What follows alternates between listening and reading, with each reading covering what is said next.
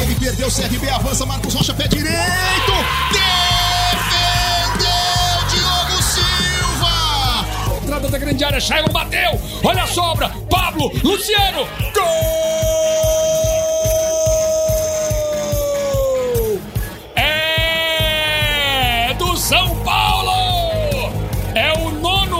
Nono. Chegou no Guilherme, atrasou, vem chute pro gol. Lá dentro!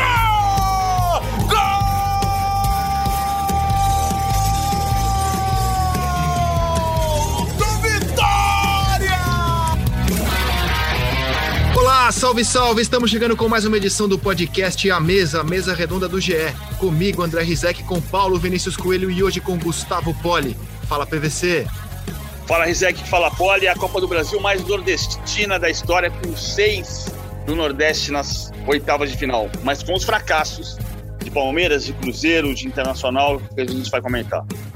Hoje até o ACM Neto, cara, um dos políticos mais representativos do Nordeste, tuitou assim que agora os programas de televisão do Sudeste vão ter que dar espaço, mais espaço para o Nordeste. A que se deve, na sua visão, essa Copa do Brasil com cara de Copa do Nordeste, PVC? A Copa do Nordeste fez muito bem para o futebol da região. Aumentou receita, aumentou competitividade e isso está se refletindo no dia a dia. Não, não, se vai ser para sempre, a gente vai descobrir pouco a pouco. Fala, Poli! Eu acho que tem um pouco a ver com. É, primeiro, a queda de alguns, alguns clubes né, do, do, do, do Sudeste e de outras regiões, e também com crescimento de, organizacional que a gente tem. Tem, por exemplo, o Ceará, Fortaleza, que vem crescendo consistentemente nos últimos tempos. O Vitória, na verdade, está na, tá na direção contrária, né? Ele está há algum tempo tentando se recuperar. Mas eu acho que também tem um pouco de acaso nesse momento. Assim, é, algumas vitórias foram muito improváveis. A vitória do, do CRB foi bastante improvável, foi, teve um elemento de acaso ali. A própria vitória do Vitória ontem contra o Inter, é, o jogo mudou numa expulsão. Né? Mas acontece, é do futebol. E a felicidade de chutes fora da área. É, o detalhe é que é bacana, por um lado, ver o futebol brasileiro se tornando mais eclético, né? E tendo um avanço, assim, ter o... A Copa do Brasil antigamente tinha muito isso, né? A grande diferença dessa vez é que a entrada do pessoal da Libertadores uma fase antes acabou possibilitando maior quantidade de zebras, né? Por assim dizer. Eu tô com o Poli nessa, eu acho que foi uma questão bem pontual, assim, tô, tô totalmente fechado com o Poli. O CRB eliminou o Palmeiras, claro, não vou tirar os méritos do CRB, mas não é porque o CRB se estruturou e ficou melhor do que o Palmeiras. O, o Vitória também foi um, uma questão que tem muito mais a ver com o Internacional do que com o Vitória, que aliás passa por um péssimo momento. O Bahia cumpriu com a sua obrigação, o Juazeirense eh, eliminou o Cruzeiro, que hoje, sinceramente, não parece ser tão difícil assim. A novidade é o futebol cearense, né, cara? Se organizando, o Fortaleza eh, se organizando muito forte. Vamos ver a, a sequência da competição, porque ainda eh, temos um Flamengo vivo na, na Copa do Brasil, ainda temos um São Paulo super vivo na, na Copa do Brasil, Galo, mas temos Grêmio. Galo, Grêmio, mas temos algumas eliminações que merecem destaque aqui. Primeiro, a eliminação do Corinthians. Alguém se surpreende? Alguém achou fora do normal, fora do comum? Começando com a eliminação corintiana? Eu não acho, eu não acho anormal. Você sabia que, que o Atlético Goianiense tinha condição de tirar o Corinthians. Agora, conceitualmente, ele não é um, não é um resultado histórico normal. É um resultado que acontece de tempos em tempos, mas não é o normal. Como estou de acordo com a história do CRB, o CRB é a grande zebra da quarta-feira. Acho que o CRB tem uma estruturação, está tá melhorando muito. Agora, é claro, o Palmeiras chutou 35 bolas. É, é a grande zebra, é o CRB. O Atlético Goianiense não é a grande zebra, mas ele se aproveita de um momento de estrutura do Atlético Goianiense e de desestrutura do Corinthians, que sabidamente tem que se remontar.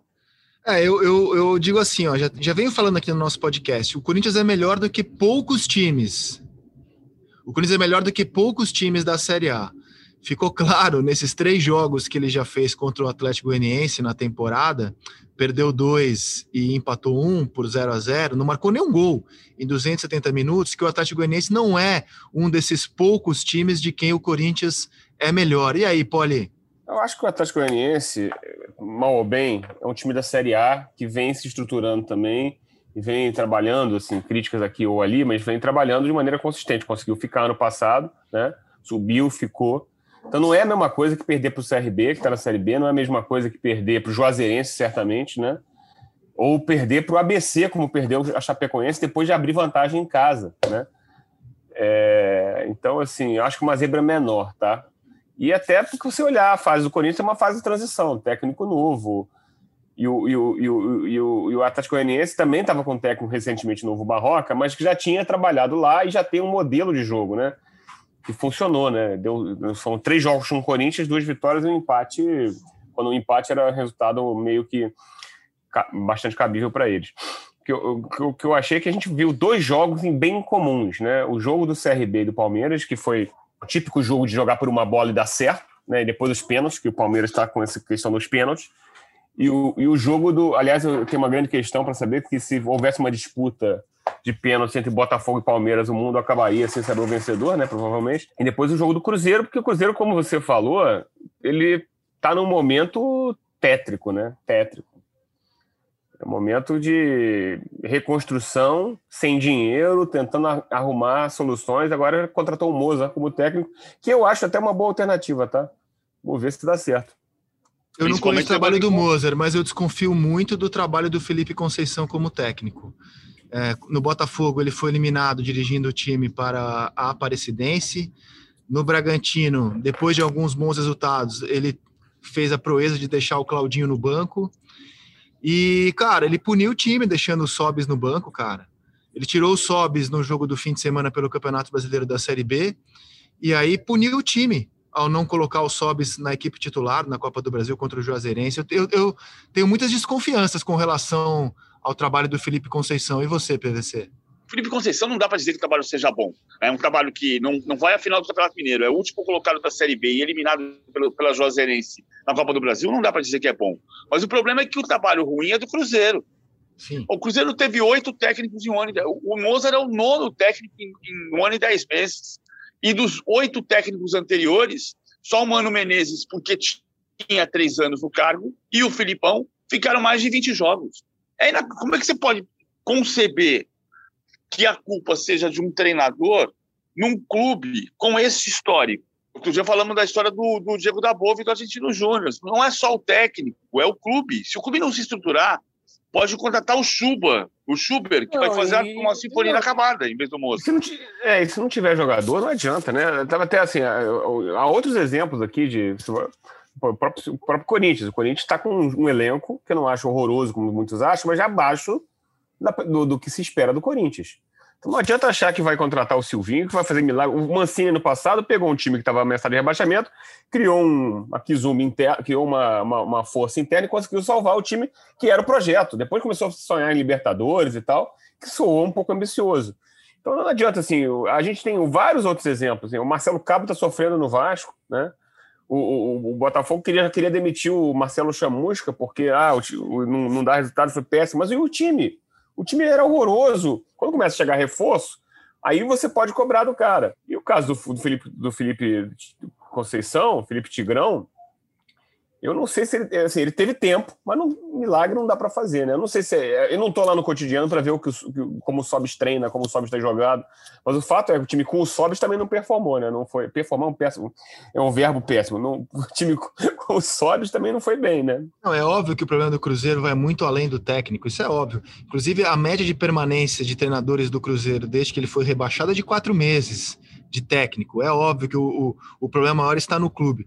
Eu, eu apenas tenho uma desconfiança se o Felipe. Eu não conheço o trabalho do Mozart, sendo bem sincero, e eu apenas tenho uma desconfiança se o Felipe Conceição já é um treinador à altura de dirigir um clube do tamanho do Cruzeiro, num dos momentos mais é, cruciais da história cruzeirense, averso. Tem, tem uma coisa que você falou da, da história do trabalho do Mozart, o Mozart não conhece o trabalho do Mozart. Né? O Mozart era assistente no Curitiba, assumiu provisoriamente, foi para o CSA, O CSA subiu muito na tabela, chegou perto do acesso no ano passado.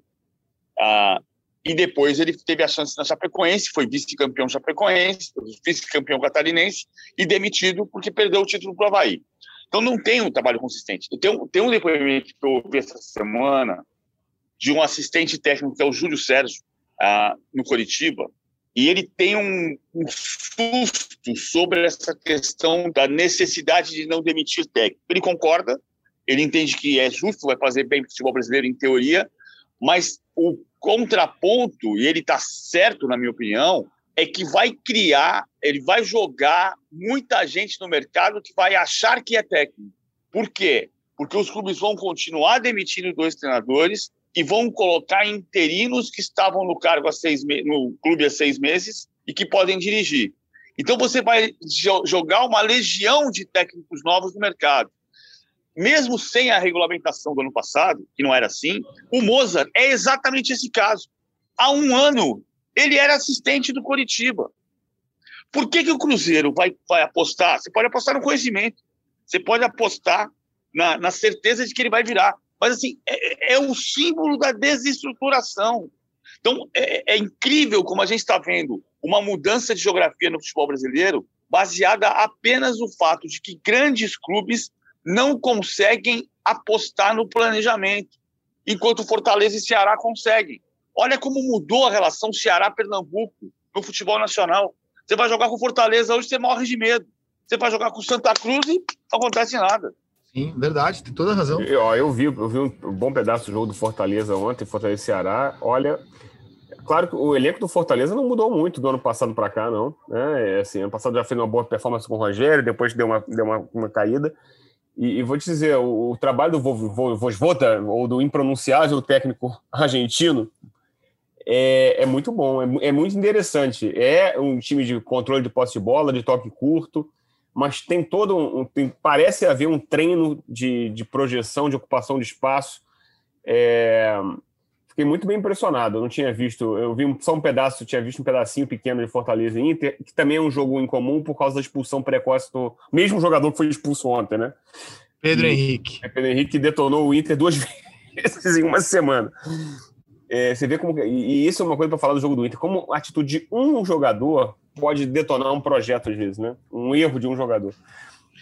Mas, é... ó, é, vocês estão falando da, do elenco do Fortaleza e tal. É. Eu só quero é, assim, voltando ao Corinthians, né, o eliminado. O elenco do Corinthians, ele tá no bolo ali, ele não tá entre os 10 melhores, ele tá no bolo é, dos outros 10, na minha opinião. O problema é a expectativa, né? Quando o Corinthians demite o Mancini por perder do Palmeiras no Campeonato Paulista, depois de, é, de uma protesto da torcida organizada, o Corinthians mostrou que a expectativa dele era ganhar do Palmeiras. E esse, o Fortaleza tem uma expectativa de acordo com o elenco dele.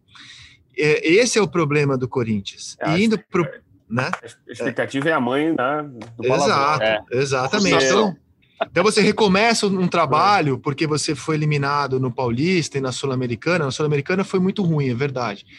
E aí, ao, ao, ao, ficar recomeçando trabalhos, você se arrisca muito, né? Ainda mais numa aposta totalmente no escuro, que é o Silvinho. Mas o Vojvodita, ou sei lá, como o PVC depois me ajuda na pronúncia aí. Voivoda. Voivoda. Voivoda.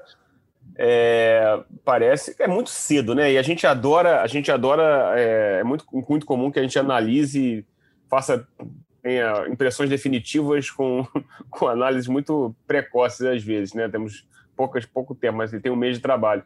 Só que, assim, eu gostei muito da do, assim, pareceu muito interessante o, o, modo de operar, o modo a atuação, o jeito que o time está jogando. E é, eu acho legal, assim, é o líder do Brasileirão hoje, né? Ganhou do Galo é. fora, ganhou, goleou o Inter em casa, criou-se expectativa agora. Esse talvez seja o problema. Domingo teve Fortaleza 5, Internacional 1. E com a expulsão do Pedro Henrique, a eliminação do Internacional contra o Vitória, e o Vitória não é um dos times organizados do Nordeste, é mais casual a classificação do Vitória, ou mais por erro do Internacional do que por mérito do Vitória.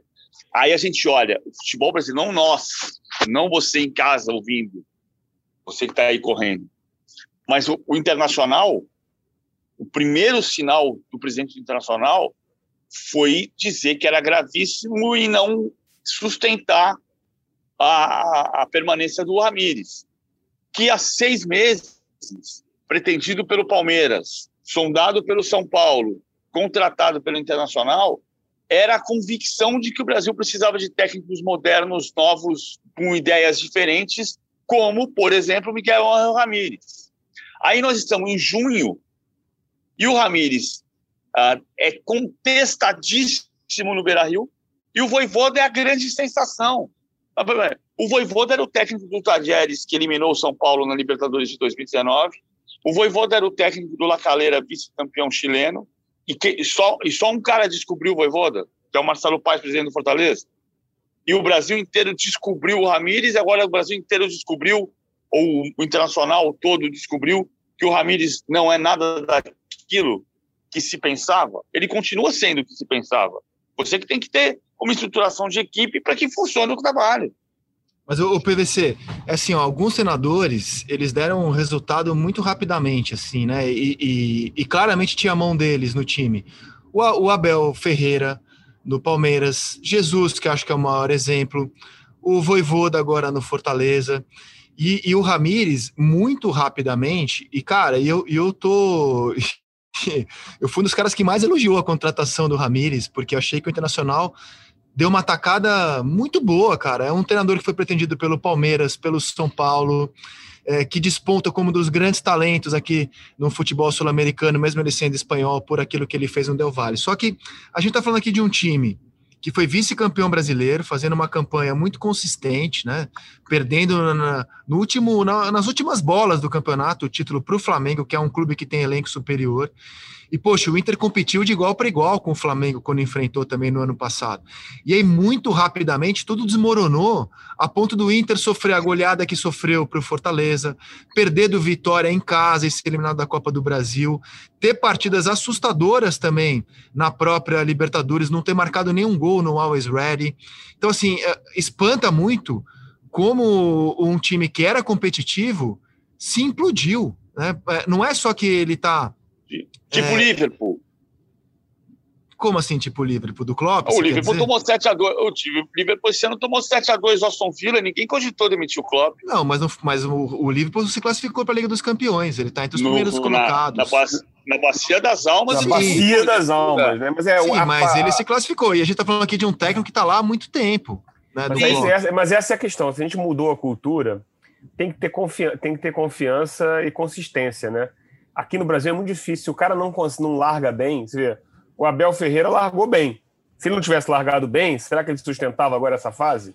Acho que pode, pode ser difícil. Que, assim, adaptação ao, modelo de futebol brasileiro, ainda mais com esse calendário doido e, e causado pela pandemia e reforçado pelas maluquices outras, a gente, assim, é difícil o cara. O cara tem toda uma adaptação de processo de trabalho, de conhecer jogador. E assim, demite o Ramires, vem quem? Essa para mim é a questão. Não, eu, é, essa é uma questão importante, mas assim, é, é, é, é você falou, tocou num ponto que nem sempre é verdade, né, pode? Por exemplo, são exceções que confirmam a regra. Mas o Cuca perdeu os seis primeiros jogos no Atlético Mineiro e foi campeão da Libertadores. Virou lenda no Atlético. Perdeu os quatro primeiros jogos do Palmeiras, incluindo um 4 a 1 para o Água Santa, e foi campeão brasileiro depois. A, Ok, ele, ele, se você fizer isso com o Mozart no Cruzeiro, ele não vai sustentar o sétimo jogo. Mas você precisa saber por que você contratou o cara. Ah, quando você contratou o Klopp e o Klopp demorou quatro anos para ganhar a Champions League, cinco anos para ganhar a Premier League, você podia ter trocado. O Brendan Rodgers não suportou, porque não tinha, ele não era o Klopp. Estamos de acordo. Nem tudo é diferente no mundo inteiro. Mas você precisa ter convicção. Se você faz um esforço descomunal para contratar o técnico mais badalado da América do Sul, que ganhou a Copa Sul-Americana pelo Independente do Vale, você precisa saber quem você contratou e estruturar uma equipe para o trabalho que ele vai fazer. Seis meses depois você mudar de ideia, eu vou, vou, vou, vou, vou sai do Fortaleza e vai para o Internacional. Daqui a três meses estou querendo demitir também. Não, e eu acho que tem uma outra questão aí, PVC. Assim, o Inter não mudou só o técnico, né? O Inter mudou toda a estrutura de trabalho. Saiu o Rodrigo Caetano, e o Abel, óbvio, né? Mas saiu o Rodrigo Caetano. Chegou o Brax, né? o Paulo Brax, que é um cara que veio do América Mineiro, jovem, promissor. E aí chega o novo treinador que quer mudar o, o, jeito de jogar, meio que mexe com os jogadores do elenco, as lideranças, né? O Patrick inicialmente não jogava, não se adaptar. Então, assim, tem todo um, um certo terremoto aí do, num elenco que já jogava, já, ano passado entregou no brasileiro especial acima do, acima do que ele podia, na minha cabeça. Então, assim, tem essa, essa questão. E se o Inter não conseguir passar por essa turbulência, a tendência é começar de novo. E começar de novo hoje no Brasil talvez seja mais difícil. Quem que vai, vai pegar o Mancini, por exemplo? Quer dizer, vai, vai voltar a um estilo mais nacional, por assim dizer? Pode ser. Quem Mas, o, Poli, turbulência, é. eu, eu, eu diria que turbulência sofre o Palmeiras nesse momento, né? Palmeiras que foi eliminado é, eliminado não, perdeu a Recopa para o Defensa e Justiça, perde a Supercopa para o Flamengo nos pênaltis, foi eliminado pelo CRB, perdeu a final do estadual para o São Paulo. Isso eu chamo de turbulência. Palmeiras está chegando nas finais e está sofrendo uma turbulência. O Internacional entrou num buraco negro. O não, avião não, do Inter não, entrou num. num, num, olha, num... Vamos, vamos comparar resultados. O Inter foi vice-campeão brasileiro, certo? Certo. O Inter está na Libertadores. O sim, Inter mas. Está no brasileiro. Ele está disputando os mesmos campeonatos que o Palmeiras. Sim, sim. Claro, a única diferença mas é que ele não ganhou ano passado. Mas, é, eu, eu sei, mas assim, o Palmeiras teve a melhor campanha da fase de grupos da Libertadores, o Inter teve uma campanha sofrível. Não, sofrível é... não é, ele foi ruim, média. Né? ah, cara, ele foi líder do grupo, mas se você analisar que ele não marcou nenhum gol no Always Red, que ele foi derrotado de forma impiedosa pelo Deportivo Tátira, é, cara, eu acho que é uma, uma campanha preocupante num grupo que, que era talvez o mais fraco da Libertadores, o Internacional. Eu, e agora ele né? E agora cai para o Vitória em casa. Assim, é, que, é que a gente no Brasil, quando a gente fala que um time está mal, a primeira coisa que a gente debate é demitir um treinador. Não estou falando de demissão do Ramires. Eu acho que é função do Internacional fazer um diagnóstico com o Ramires e com os jogadores do que está acontecendo, porque são resultados terríveis, muito ruins. Fala, Pedro. Não, mas os resultados do Internacional, esse, esse ponto é, é, é central. Quando você fala, não estamos aqui discutindo demissão de treinador. Nós não estamos aqui, mas em qualquer botequim, depois da pandemia, ou, ou que esteja aberto, tem a gente ali, ou na sala da sua casa, de dois colorados estão discutindo isso. E a questão é que o Internacional não ganha título nenhum desde o gauchão de 2016. Então, não é, não é que o Ramires não está dando certo, é que o Internacional não deu certo com o Antônio Carlos, com o Dair Helman, com o Zé Ricardo, com o Abel Braga, com o Eduardo Cudê. Não deu certo, e... PVC? Não, não deu, deu certo, certo é modo de dizer. É, porque, é, é assim, assim, não, não ganhou título. Com o Abel chegou mais longe que podia, né? Sim, assim, mas não ganhou troféu. Que é o que o que está afligindo o Internacional, angustiando o Internacional, é a falta de títulos. É, e, e, não vai ser na semana que vem. Não vai ser na Copa do Brasil, né? Não, e provavelmente não vai ser esse ano com esse time, né? Esse time não é favorito nem para Libertadores, nem para nem o brasileiro. Esse time é um projeto em construção. Ano passado, se tivesse ganho o brasileiro, e não ganhou por um detalhe, vamos combinar, que deu azar nas rodadas finais, o lance do Rodinei, que é polêmico, e o lance do pênalti no, no Beira Rio, que até hoje eu ainda não entendo que o Wilton mudou de ideia, mas faz parte do show. Ele podia ter ganho o Campeonato Brasileiro e aí nada disso estaria sendo discutido, né? O Abel provavelmente teria outra estátua, sei lá. O fato é que a gente. O, o, o, ano passado o time entregou mais do que poderia, aí criou a tal a malfadada expectativa, ainda mais com a chegada do Ramires, né? É, mas, mas, o Inter tem que resolver o problema dele. É parecido com a história do Cruzeiro. Assim, é que nós estamos sempre procurando a solução na mudança do treinador. Então, aí você muda o treinador e muda a filosofia, o resultado não vem imediatamente, e você diz, então a filosofia está errada. Então, faz o quê? Muda o treinador de novo. É o que, é o, que o próprio Ramires está dizendo. O Ramires fez alguns pronunciamentos, algumas entrevistas em Porto Alegre, falando do futebol brasileiro, que as pessoas só ficam bravas porque é o cara que veio de fora para apontar o dedo na nossa cara. Mas tudo que ele está falando é verdade. Eu, eu, só acho que bom, o clube, não o Ramires, né? O clube es escolheu fazer uma ruptura e partir para o novo modelo. Só acho que assim é, o que tinha já no ano passado é, era alguma coisa e foi tudo destruído. Não ficou nada do time do ano passado. Não ficou nada do time vice-campeão. É, é, isso que me assusta. Quando eu vejo o Inter jogar, me dá dó do Patrick. Do... Mas, o Edenilson mas... se matou em campo contra o Vitória, cara. Ele correu mas, mas, o campo inteiro e não ficou ontem, nada do time. Mas ontem estava jogando bem. Ontem Sim. tinha sido uma das melhores atuações do Inter. Até a expulsão do Pedro Henrique. É, o Zagueiro falou uma bobagem. Então, assim, tem que olhar. Eu acho que a gente vai, vamos olhar a performance depois aconteceu isso. E o Inter empatou aos 32 do segundo tempo, aí toma um gol do meio da rua num chutaço do. Acho que foi o Roberto. E o time, se, de, o, o, time se, se desorganizou né, com a expulsão, né? A, a, talvez até pela ausência do treinador à beira do campo, o Ramiro está com Covid, né? O Inter é. se desorganizou, né? Depois da expulsão. É, o time sentiu. O, o, aí o Pedrinho, até no troca de passes, fez muito feliz na observação. Ele falou que o time ele começou a jogar num 5-3-1, deixando o meio-campo um pouco vazio e que permitia o chute de longa distância. Talvez tenha sido até uma escolha. O problema é que assim, os caras acertaram o chute de longa distância, né? O segundo gol é um golaço. Esse é um gol de rara felicidade. E, e, foi logo depois que o Inter empatou o jogo. O, gol, o, Inter empata aos 32 e aos 34 vem o gol do, da, do Vitória. E, e, o terceiro gol também de cabeça é um, uma bela cabeçada. Assim, deu, deu, ontem deu quase tudo certo para o Vitória, né? Me lembrou um pouco o jogo do Inter Esporte, que acabou tirando o título do Inter no, no, no, no, brasileiro, né? Que uma expulsão destrói o time. Naquele caso foi o Wendel, uma expulsão completamente burra. E ontem também. Eu concordo com você, ontem é um capítulo à parte, mas é olhando todo, né? O Inter empatou em casa com o esporte, foi massacrado pelo Fortaleza. E a gente está gravando esse podcast, não sabemos se o clube tomará alguma decisão, né? É, alguma decisão radical ao longo desta sexta-feira. Vamos ver. Aí, ó, o Fluminense passou pelo Bragantino, deu a lógica, porque o Fluminense já tinha construído uma boa vantagem de 2 a 0 em casa. O Flamengo largou na frente contra o Curitiba. Mas antes, você quer falar algo mais do Palmeiras, PVC? Porque neste sábado temos Palmeiras e Corinthians, PVC. Eu acho que o Palmeiras tem tido serenidade na derrota, né? Fiquei esperando a torcida se manifestar com pichações. Perto da minha casa em São Paulo tem um muro que está escrito assim: Vocês pinta, nós picha. Isso é, é, não, é, não é um muro de futebol brasileiro, mas é a própria, o próprio futebol brasileiro. Vocês pinta, nós picha. É o, é o ah, melhor resumo possível. Não teve, né? não, teve uma certa serenidade. É. Só, uma, fui, só, uma atualização. Uma. Desculpa aqui interromper, só parece assim, eu acabei de ler no GE. Globo aqui que é bem possível que o Inter demita o Ramires hoje. Tem uma reunião hoje, hoje durante a gravação do podcast e tem essa chance. Mas é, o Barcelos não, não, a gente vai saber em breve, né? O Barcelos, na primeira entrevista depois da, da derrota para o Vitória, ele, ele não cravou a permanência. Palmeiras teve uma certa serenidade, né? Tem uma certa serenidade da diretoria.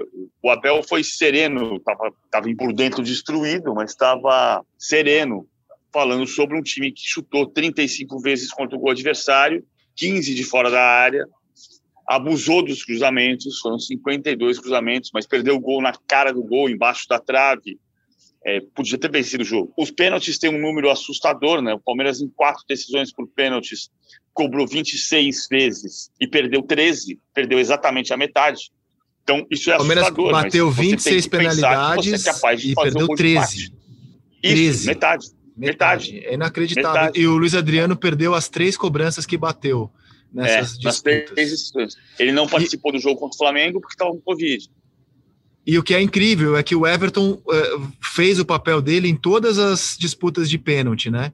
Inclusive, quando você vai para os pênaltis contra o CRB, você pensa, ah, coitado do CRB, né? Agora vai parar no Everton. O Everton segue fazendo a parte dele, defendendo muitas cobranças, mas o ataque tá perdendo demais, cara. Ataque não, né? Os jogadores estão perdendo demais. Não dá para perder 13 de 26 cobranças. Então o Palmeiras traz na bagagem eliminações seguidas nos pênaltis, né? Ou derrotas seguidas nos pênaltis para o Al Ahly no Mundial de Clubes, para o Flamengo na Supercopa do Brasil, para o Defensa e Justiça na Recopa Sul-Americana e agora para o CRB. São quatro disputas de pênalti seguidas Não, e, e, nas é, quais o Palmeiras perde. Vamos lembrar que no Flamengo ele teve duas chances para fazer o gol, era fazer o gol e, e ser campeão. Né? Contra o CRB também. Contra o CRB, também. também. A quinta cobrança, é. era só fazer e acabava.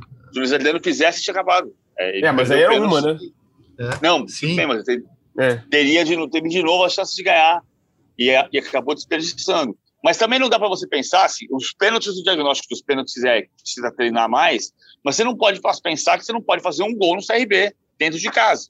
Claro, é. claro, claro, claro. Você, claro. ter empatado o jogo. Você finalizou 35 vezes, não conseguiu fazer um gol. E se tivesse um gol, empatava um a um e estava classificado. E, e, e, o Flamengo, meus amigos, largou na frente ontem, mas foi um dia de muita polêmica. Aliás, são dias de muita polêmica no Flamengo. É, falo do caso Gabigol, né? É, o Flamengo, por tudo aquilo que o Caio Mota escreveu no GE, é, o Flamengo queria que o Gabigol se apresentasse em Curitiba junto com o Everton Ribeiro. Os dois voltaram da seleção, foram para São Paulo. O Everton Ribeiro foi para Curitiba, se representou. O Gabigol ficou em São Paulo. A seleção brasileira informou ao Flamengo que o Gabriel tinha um edema na coxa, não teria condições de enfrentar o Curitiba. O Flamengo queria ele, Flamengo, avaliar o jogador. Tem aí uma queda de braço entre o clube e a seleção brasileira que não é de hoje.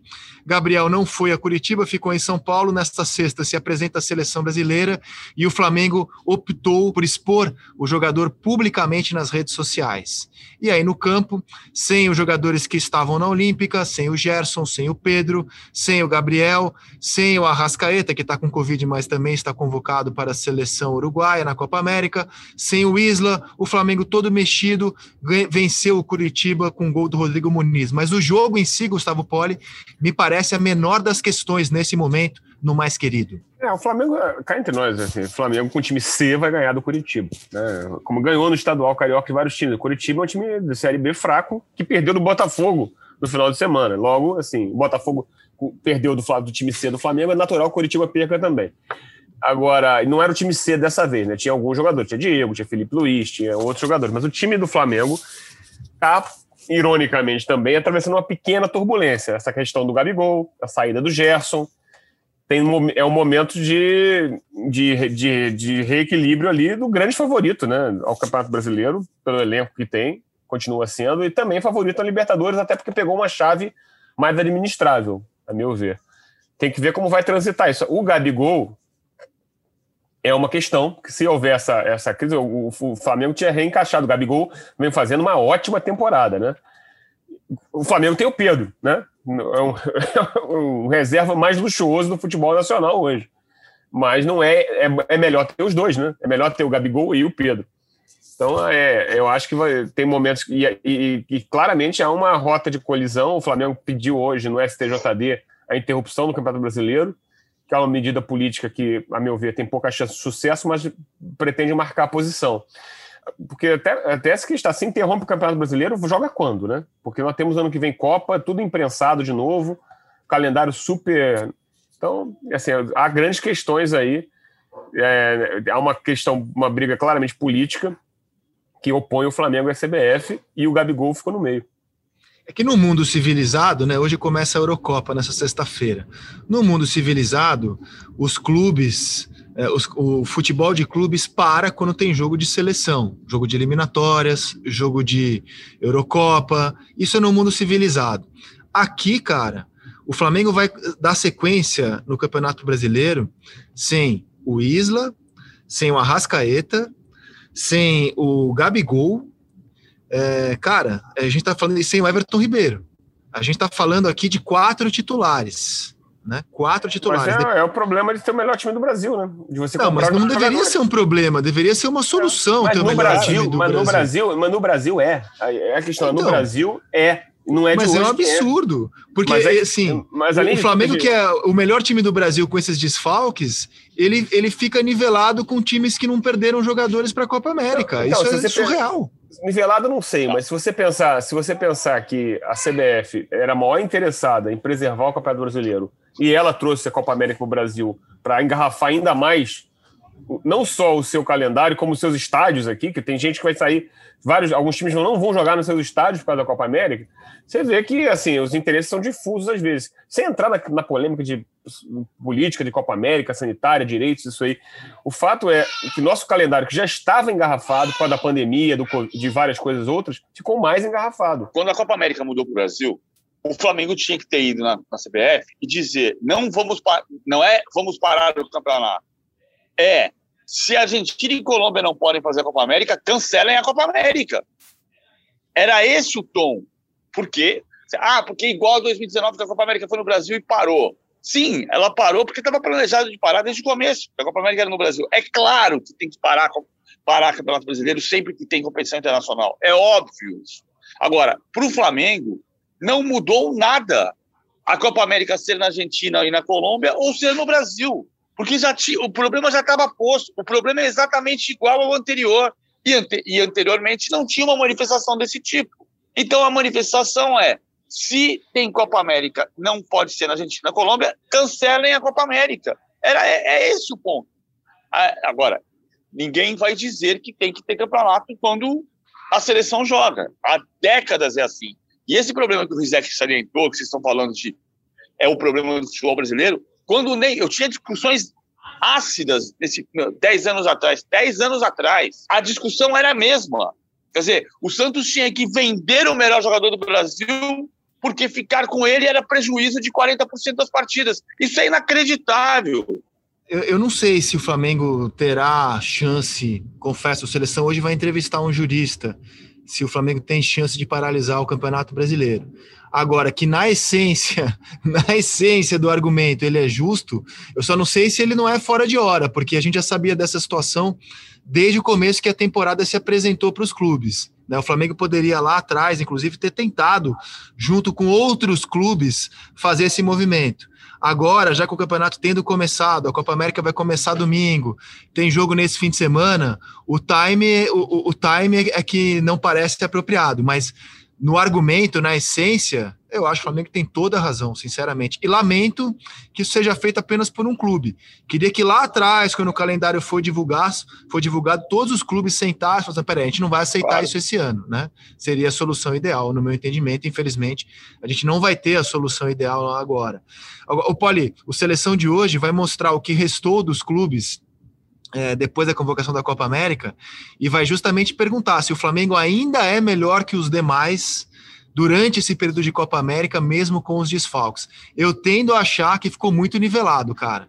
Que assim, o Galo sofre menos, o Palmeiras sofre menos, o São Paulo não sofre praticamente nada, eu, eu, o Grêmio não sofre. Eu tendo a achar que a, esses quatro desfalques que o Flamengo vai ter é, vão nivelar bem o time com os demais. Vão deixar o Flamengo no mesmo patamar de muita gente, Poli. Não sei, porque assim, ainda continua. Vamos ver na prática, né? Ainda acho um patamar acima, mas o Flamengo vai sofrer com a perda definitiva do Gerson. Sem que é uma, uma senhora, é um senhor desfalque, que era o esteio. O Diego tem jogado muito bem, mas o Gerson era o esteio do meio-campo rubro-negro desde que ele entrou.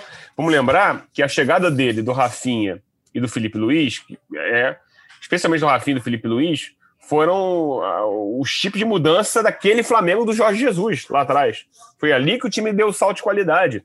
Né? E, e, chegou a sofrer. Eu lembro, eu lembro que o Rafinha chegou a jogar no meio-campo contra o Emelec, tomou 2 a 0 depois veio ganhar no, no, no, no, Maracanã nos pênaltis, e depois o time engatou e se tornou praticamente imbatível. A saída do Gerson, por mais que o Thiago Maia voltando seja um ótimo reforço, um ótimo substituto, não é e pode e possa até suprir, o Thiago Maia até solta mais a bola e tal, mas eu não sei se é do nível e não sei como ele volta, né? Porque uma, a lesão que ele teve foi bastante grave.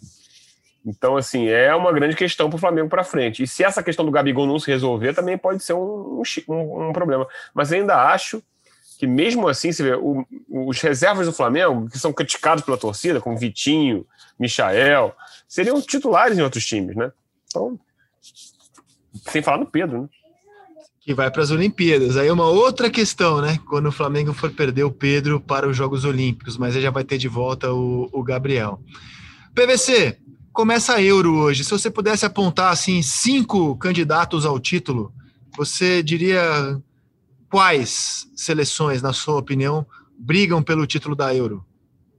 Ah, eu acho a mais forte a França, mas a França, eu, eu acho que a Inglaterra essa Euro tem 11 sedes, mas é uma Euro que lembra muito a de 96, que a Inglaterra queria muito vencer. Em casa tinha o slogan Football is coming home, porque o futebol estava voltando para casa, para a Copa da Inglaterra. Era o início de um projeto de futebol inglês que deu na, no maior torneio nacional de clubes do planeta, no torneio nacional. Achei a Inglaterra está muito forte uh, e vai jogar em casa as finais, porque semifinais e finais, se você pensar que até, até 1976 só se classificavam quatro para um país sede. Então, a gente mudou o sistema para fazer em 11 sedes, mas as finais, como era até 76, são na Inglaterra. E a Inglaterra tem que fazer, então, chegar até a semifinal para disputar em casa. Mas acho a França o time mais forte, mais sólido, mais consistente. Acho a Inglaterra importante se chegar nas decisões em casa. A Itália é o país que está mais tempo invicto. São 27 jogos sem derrota com, com Roberto Mantini. E o Mantini é um técnico que fez coisas improváveis. Né? O Mantini é um. O Mantini, como jogador, foi campeão pela Sampdoria e pela Lazio. Como técnico, ganhou a Copa Itália pela Fiorentina e pela Lazio. Acabou com o jejum de títulos da Internacional e de 43 anos sem troféus do Manchester City. E agora fez a Itália renascer. A Itália chegou forte para a Eurocopa. A Bélgica é o quarto país para mim, uh, porque tem De Bruyne, embora não tenha no, no, começo do torneio em função da lesão. Portugal ah, tem o ícone. O De Bruyne tem múltiplas fraturas na face, né? É, se machucou na final da, da Liga dos Campeões, tá fora da estreia já e, e assim, acho que a gente é, tem que ficar preocupado sobre como vai ser o aproveitamento do De Bruyne, né, ao longo da, da Euro. E aí cai muito o time da Bélgica, né? Até porque o azar chega no, depois de uma temporada horrível pelo Real Madrid, né? Então, se você for lembrar que os dois principais jogadores da Bélgica na Copa do Mundo chegam numa situação delicada, o Azar em má forma e o De Bruyne lesionado, a participação da Bélgica fica, infelizmente, né, cara, bem, bem sob suspeita nessa Euro. Agora a Bélgica jogou da, da Copa do Mundo para cá, a Bélgica jogou 27 vezes e ganhou 23. Perdeu dois jogos. É, é um time muito forte. Tem o Lukaku, né? O Lukaku também é um jogador que veio numa forma exuberante, fez um campeonato italiano extraordinário, a gente assistiu no Sport TV. Mertens também chega bem, né? Outro jogador que, que fez uma boa Copa. E, e, e, você, Gustavo Poli, se você tiver que eleger aqui cinco seleções, você diverge do PVC? Aponta alguma outra? Uso divergir do PVC nesse caso. Só Puxa saco. Não é, não, é porque eu não tenho acompanhado como ele acompanha, a verdade é essa. Assim. Então, assim, se eu estivesse acompanhando, talvez eu não divergisse também, mas agora eu tenho, eu tenho que confessar minha relativa ignorância, dado que o tempo anda escasso para ver tanto, tantas seleções. Mas então... Tem, tem, eu, não, eu não citei Alemanha e Espanha, né? Não citei Alemanha, Espanha e Portugal. Portugal tá, tá, tá ali também. Portugal tem Cristiano Ronaldo.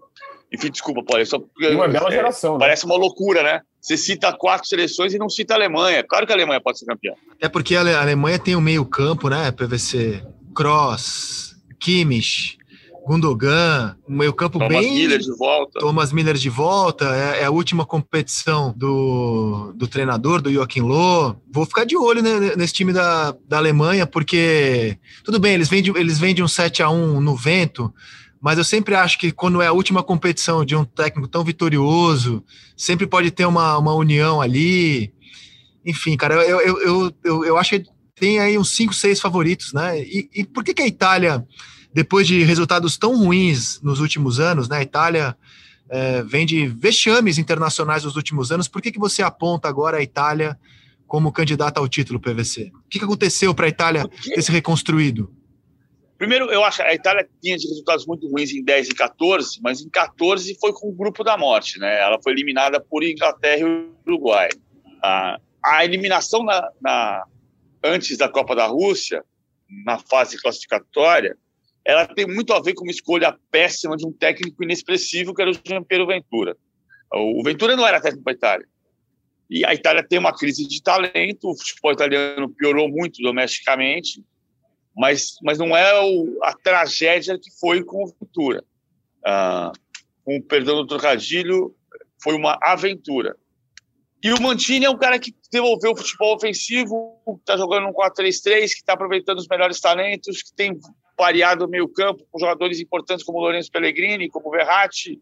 Uh, tem o Jorginho do Chelsea, que é um jogador de, de organização e de, e de marcação, mas é um time que gosta de jogar. E o Mantini chegou, o Mantini foi um grande jogador, parceiro do Viali na, na Septória, campeão em 91, ele, tá, ele se comporta como técnico mais ou menos como era quando jogador. Ele, o discurso dele no, na entrevista pré-estreia é sensacional. A gente tem que se divertir. A gente veio aqui para se divertir. E acho que vai ser divertido ver a Itália jogar. Vamos ver se ela não decepciona. Ela não ganha Euro desde 68. Ah, e em Copa do Mundo a Itália vem, cai na primeira fase em 2010, cai na primeira fase em 2014 e não foi para a Copa da Rússia, né? Pela terceira vez a Itália ficou de fora de um Mundial. É, em, em 30, que é a primeira Copa, a Itália não quis disputar e agora não se classificou para a última Copa. Então seria realmente um renascimento espetacular do futebol italiano ver a equipe fazer uma campanha de, de título ou de protagonista. E de craques PVC, como é que é, quem que você aponta para a gente ficar de olho? A gente já falou do De Bruyne, quais são os outros jogadores que você acha que tem potencial? Ah, eu pergunto isso porque o prêmio de melhor do mundo me parece muito em aberto, né? Não tem nenhum jogador assim da Liga dos Campeões que você fale, esse é o melhor do mundo. O Kanté foi um grande personagem, mas eu, eu ouso dizer que o prêmio de melhor do mundo da temporada vai ser decidido na Euro PVC. Eu também acho que vai. E, e, vamos ter de novo o Cristiano Ronaldo como uma estrela, embora já com 36 anos de idade. O Cristiano já é o maior goleador da história da Euro. Se fizer um gol, se isola, fica à frente do Platini. Ele vai para sua quinta edição de Eurocopa, também é recorde. Os recordistas atuais têm quatro edições, entre eles o próprio Ronaldo. Ele tem 104 gols pela seleção de Portugal. O maior artilheiro de uma seleção nacional é o Ali Daei, iraniano, com 109. Mas eu acho que tem, assim, de Bruyne é uma hipótese de ser o craque do torneio, Lukaku é uma hipótese, os alemães são, o Timo Werner é difícil ser o craque, mas a Alemanha, pelo conjunto, pode ser muito forte. Tem jogadores que podem aparecer como revelações, que são pouco vistos. A Holanda não está com um time especial, mas tem o menino Gravenberch do, do Ajax, que é muito talentoso. Se a Holanda acontecer, pode ser Memphis Depay, que é goleador, sabe fazer gol. Não é uma novidade, não é um craque, mas pode ser um se a Holanda aconteceu alguma coisa com a Holanda. E os italianos, né? Os italianos, o Ferrati é um jogador de meio campo extraordinário, nunca explodiu, mas é um jogador que tem uma qualidade incrível. A Inglaterra com Foden, de repente. Uh, Harry Kane. Harry Kane foi jogando pelo Tottenham, campeonato discretíssimo do Tottenham, ele foi artilheiro e líder de assistências da, da Premier League. Olha o que fez o, o Harry Kane, um furacão que pode aparecer também na Euro. Muito Mbappé. bem. E Mbappé, e Mbappé, e Mbappé. Ô, Gustavo Poli, e agora, como último assunto aqui, vamos debater seleção brasileira? Todo o pacote é, de eliminatórias, manifesto dos jogadores e a Copa América que começa no domingo. Poli, como é que você viu é, os dois jogos da seleção é, agora nessa rodada de eliminatórias, as duas vitórias do Brasil e como é que você viu o manifesto, o, o, tão falado manifesto dos jogadores anunciado depois da vitória sobre o Paraguai, Poli? Acho que o Brasil fez duas atuações consistentes e seguras e ganhou, como tem ganho nas eliminatórias, né? Com o Tite, a performance é muito acima, é muito boa, né? É, a gente pode criticar aqui e ali algumas escolhas, eu acho que, mas acho que o time entrega, né? É, as críticas ao Tite são normais. Sempre o técnico, o técnico da, da seleção brasileira não ele não, não, não precisa ganhar, Pedro, ele precisa ganhar e dar show, né? Ele tem que ser sempre. Tem um, tem um conceito quase artístico na análise da performance dele, de qualquer técnico, não apenas do Tite. Ainda mais de um técnico que vem de uma derrota em Copa do Mundo, embora tenha sido um jogo difícil contra a Bélgica, equilibrado, que o Brasil merecia ter empatado no segundo tempo. Há questões aqui de escalação, sempre alguém vai preferir um ou outro. Eu tenho um amigo, por exemplo, que tem odeia profundamente o Gabriel Jesus e eu falei, pô, mas ah, ele é o 9 que não faz gol. Eu falei, mas pô, ele jogou de extremo, jogou de ponta nesse jogo, jogou muito bem, né? Mas assim, essas paixões sempre existem, né? A gente tem 200 mil anos. É, até me lembra do personagem de Jô Soares, o Zé da Galera, na época do Tele. Tele, tão insensato Tele, que falava, bota a ponta, Tele! Hoje, no futebol moderno, voltou a existir o ponta, hoje chamado de extremo, né? Mas, mas é, e sobre o manifesto, todo mundo que acompanhou sem grande paixão esse movimento é, dos jogadores meio que imaginava algo nesse sentido, né? Assim, eu, eu nunca acreditei que os jogadores fossem boicotar a Copa, Copa, América, porque não fazia muito sentido. A gente até falou aqui no podcast. A não ser que tivesse uma coisa muito de todos os jogadores das outras seleções também, e um interesse muito grande, não é, não, não, não fazia muito. Eu fiquei imaginando até o Gabigol, por exemplo. O Gabigol, a Copa América pode sacramentar a passagem dele para a Copa do Catar. Então, assim, faria sentido para ele não jogar? E o, e o posicionamento político dos jogadores, a gente sabe que não, alguns, alguns são para cá, outros são para lá. Eu achei estranho. Eu só, eu ficou muito claro para mim desde o início que a questão era com o presidente da CBF, por causa de certas posturas que ele adotou. Ontem o, o Martim Fernandes e a Gabriela Moreira publicaram uma outra reportagem no GE. Mostrando é, os bastidores da saída do Caboclo. E aí ficou e, e, nisso ficou muito claro, assim, tem um episódio que narra os jogadores imitando o Caboclo após ele falar no vestiário. Então você vê que realmente a relação ali estava completamente fraturada. E assim que ele saiu, houve um sinal mútuo, assim, a direção interina do CBF, ó, vamos jogar, e, e, a coisa encaminhou. Então não, não, me surpreendeu nem um pouco o manifesto dos jogadores. E acho que assim, teve uma, um lado que o caso do Eduardo Mansur até assim, eles falarem somos contra já é uma novidade. Mas para quem esperava que assim eles não jogassem a Copa América, que para mim, a meu ver, desde o início era uma expectativa ilusória e com algum viés, entendo a frustração, mas assim, eles têm direito de jogar, gente, né? É, a gente tem que respeitar também as posições diferentes. Claro, eu acho que a frustração, quem ficou frustrado com o manifesto do jogador, ficou frustrado pela expectativa que a pessoa tinha do que seria o manifesto, não pelo manifesto em si. Então, criou-se uma expectativa que seria um manifesto contundente, político, com o qual muita gente se identificava, né, com essas ideias políticas contrárias à Copa América, de, eventualmente contrárias ao governo federal. Esse manifesto não veio e aí a pessoa ficou decepcionada porque o manifesto não estava à altura do que a pessoa imaginava. Eu tô com o Poli. Acho que o manifesto foi dentro daquilo que o jogador normalmente faz e até além, e até além, por ter essa palavrinha que eles é, eram contra a Copa América. Mas e aí, PVC, desculpa, te atropelei. Eu só acho um manifesto, eu concordo com o que vocês disseram, os jogadores têm o direito, a gente não pode combater autoritarismo com mais autoritarismo.